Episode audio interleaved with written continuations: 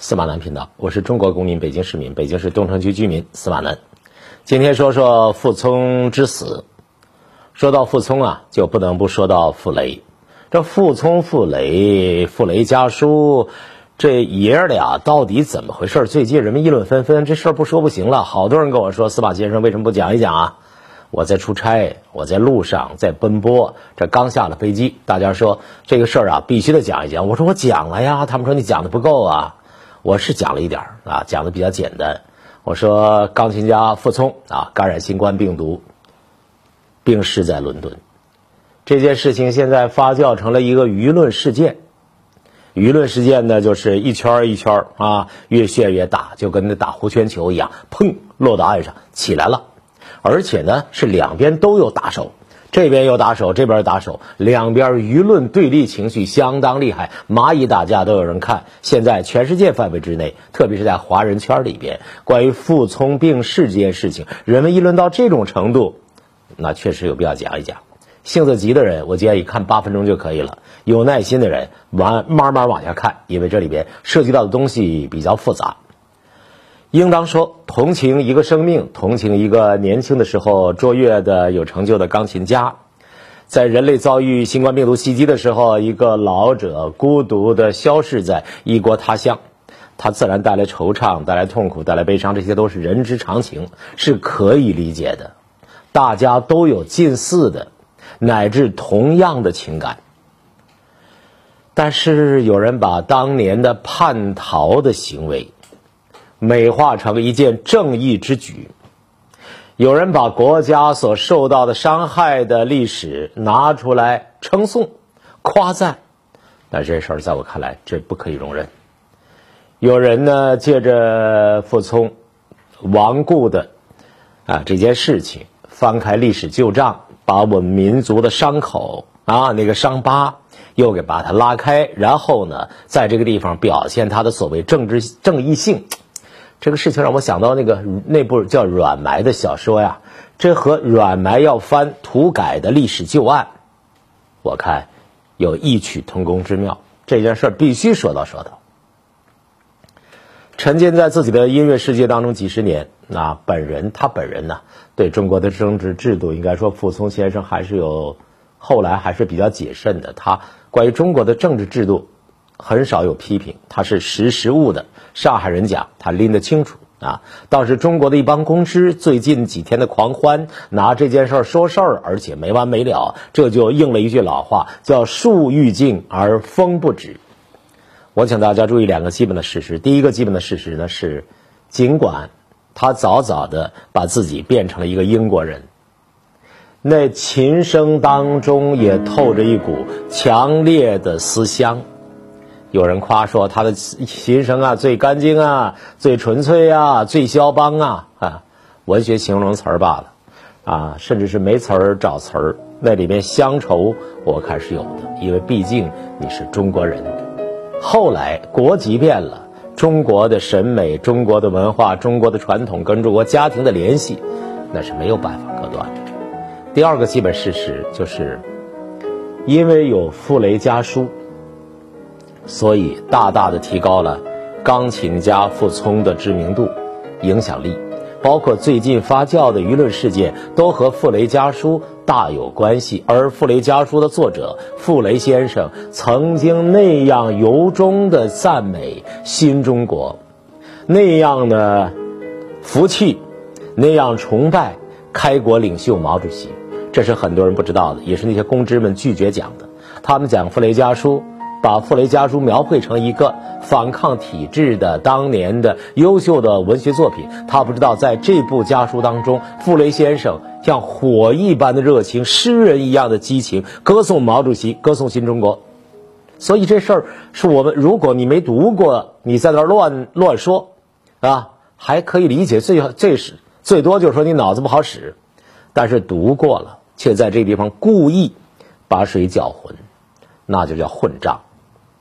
都说傅雷啊，温文尔雅。都说傅雷呢，这个人非常啊忠厚啊，非常有才华呀，等等等等，这些都是。但这些问题的一个侧面，不论他是个什么样的人，包括他是个什么样个性的人，自杀都是一个悲剧。对傅雷的自杀做夸张的解读，而且服从于公知们这些年来飞镖投射那个具体目标，这事儿已经折腾几十年了。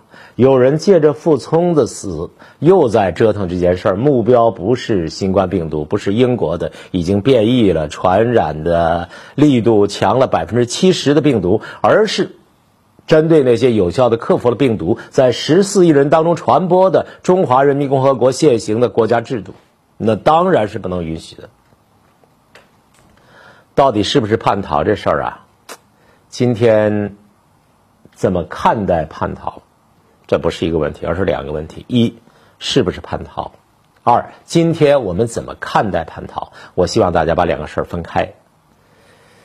说他是叛逃，这恰恰是傅雷先生最过不去的事儿。傅雷先生的心里边是就经受不坚、经受不起这件事情的冲击的。傅雷先生后来是自杀的，大家都知道。但是你知道他自杀最后的遗言是什么吗？傅雷先生的遗言是。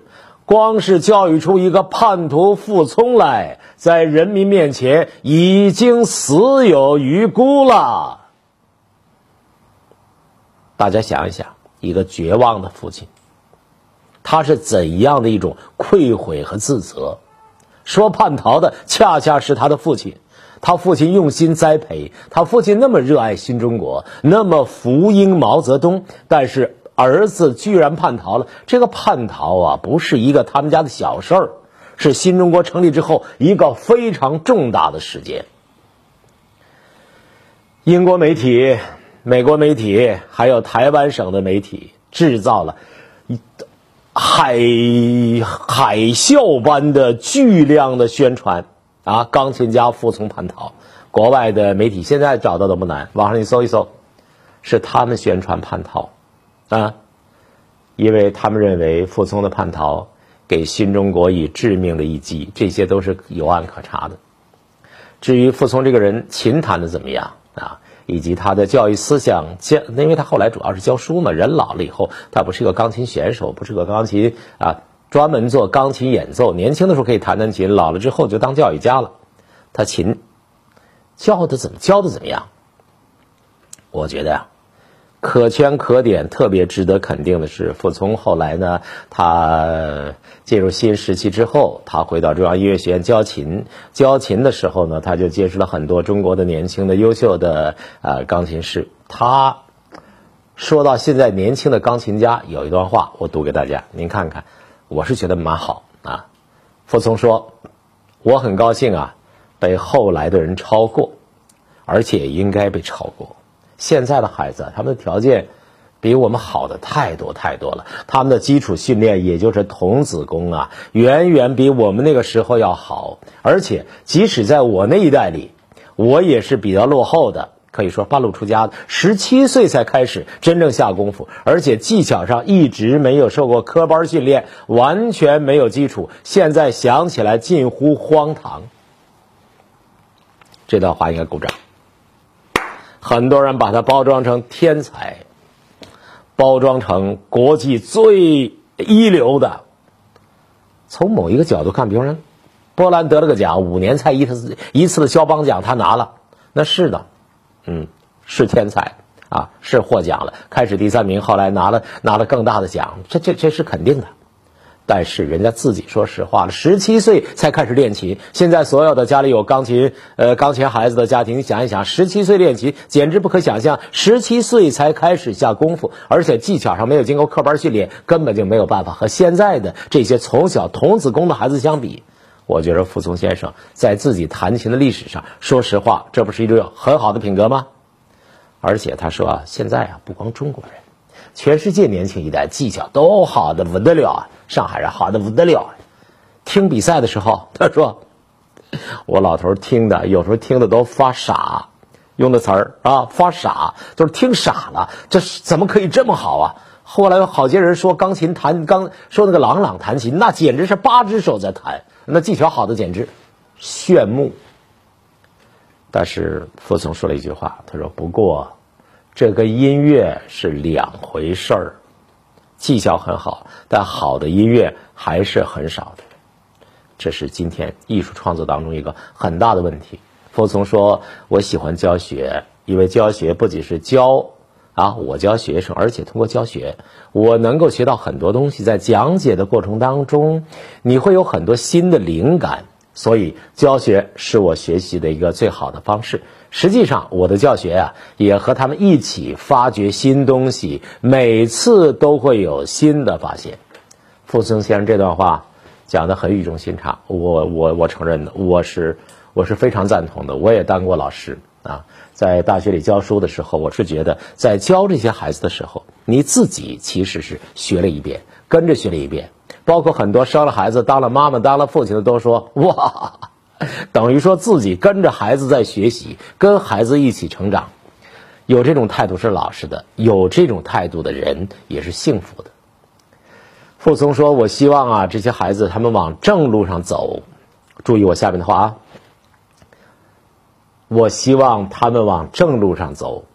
听说朗朗最近的演奏表情还那么丰富，而且有变本加厉的趋势。对于这一点，我不以为然。我认为演奏主要是表现音乐，而不要成为表现自我。”这段话应该加着重号，应该用比较慢的语速打出来，应该让所有的从事钢琴的、弹钢琴的、学钢琴的、演奏钢琴的、已经到了一定水平的钢琴师、钢琴大家的人认真思考，包括所有的从事艺术的人思考。表情丰富本来是演奏的一种风格，但是变本加厉的趋势，而且呢，别人不是。专注的听音乐，而是看你怎么表演了。隔壁王奶奶看这个朗朗的演奏，隔壁王奶奶就仨字儿：忒嘚瑟，忒嘚瑟。我是采访过朗朗的，我跟朗朗一块做过节目。当时，呃，国家大剧院刚刚落成的时候，在北京电视台有一个栏目，就叫国家大剧院。国家大剧院采访的各种各样的艺术家，比方说当时有个说书的王刚啊，演员，好演员，东北的。王刚的妹妹叫王静啊，王静那那声音太棒了，啊，朗朗的琴当然弹的也棒，都是我在这个栏目当中我做主持人采访。朗朗来的时候带着带着这个爸爸带着妈妈带着一大堆人，一帮小孩子一见朗朗那就往前扑啊，崇拜的直尖叫啊。朗朗是充分享受了。啊，那种摇滚明星的那种感觉，朗朗弹琴，教他们怎么弹琴，呃，哄小孩玩嘛，我觉得可以理解的。朗朗拿着这个，拿着篮球啊，拿着篮球啊，对不起啊，是篮球还是足球啊？反正拿着球在钢琴上滚，你考孩子。但是朗朗的演奏风格啊，这种感觉，嗯，傅聪不太喜欢，也有一些人不太喜欢。我觉得作为一种风格存在是可以理解的。但是因为我不懂肖邦，我不懂老柴柴可夫斯基，我不知道弹那些曲子的时候和朗朗的这样一种外在的表现之间应该是什么关系。但是我听了傅聪这段话，看了傅聪关于朗朗的表演，以及他批评朗朗，朗朗不但不接受，反而变本加厉的这个事情之后，我认为从一个资深的八十五岁的钢琴老教授，年轻的时候有过很多荣誉的这样的一个钢琴家的角度，也许。傅聪说的是有道理的，演奏是表现音乐，而不要成为自我表现。你不要呢弹一百个钢琴家的作品啊，一百个音乐家的作品，最后都是朗朗味儿。我刚认识我老婆的时候，那这个到到到老婆家去做饭，我不会做，我就我就开始我就疯狂表现，进入嘚瑟状态，做十几个菜，做完了以后。我说这菜做的怎么样啊？厨子都渴望得到别人的表扬，结果呢，家里边一个叫舅公啊，姑父一类的人，他们说很好很好啊，十几个菜一个味儿。如果弹琴，你弹到最后弹的都是朗朗，而不是莫扎特，不是柴可夫斯基啊，不是这个肖邦。那这个问题的确值得探讨的，不过这个问题不在我们今天讨论范围之内。有机会我们有机会我们可以单独的谈谈教育问题，谈谈孩子教育问题，谈谈孩子教育过程当中人格发育问题，谈谈美育教育问题，谈谈艺术教育问题。所以我们这个节目要谈的东西还真是很多。现在关于傅聪去世的这件事情啊，人们之所以争论，争论的问题不在于弹钢琴，不在于傅聪弹的好不好，傅聪的教育思想好不好，傅聪这个人呢，他后来呢，他回国教育回国的时候，他表现的好不好，都不在这儿。根本的争论在于，今天人们从政治上看问题，对同一个现象有不同的解读。傅雷毫无疑问是一个伟大的、纯粹的爱国者。他的儿子当年的那种叛逃的行为，从波兰叛逃英国的行为，给了他致命的一击。这件事情是导致后来一系列悲剧的一个非常重要的原因。好了，观众朋友，这期节目到这儿就结束了。没兴趣、没耐心的观众，您就翻篇儿就完了啊。